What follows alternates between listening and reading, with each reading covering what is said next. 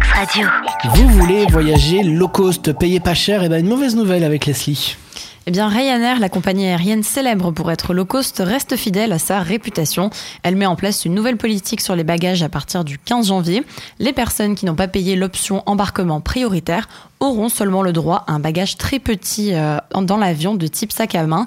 Donc la valise que l'on peut prendre en fait habituellement sera obligatoirement mise en soute gratuitement au moment de passer la, la porte d'embarquement. Alors ok c'est gratuit mais désormais il faudra s'armer de patience pour un vol Ryanair fini de sortir directement de l'avion. Il faudra attendre que son bagage arrive sur le tapis, ce moment qui paraît interminable. Donc pour éviter ça, il faut bénéficier de cet embarquement prioritaire et donc payer en plus 5 euros lors de la réservation ou 6 euros le jour même pour avoir deux sacs avec soi.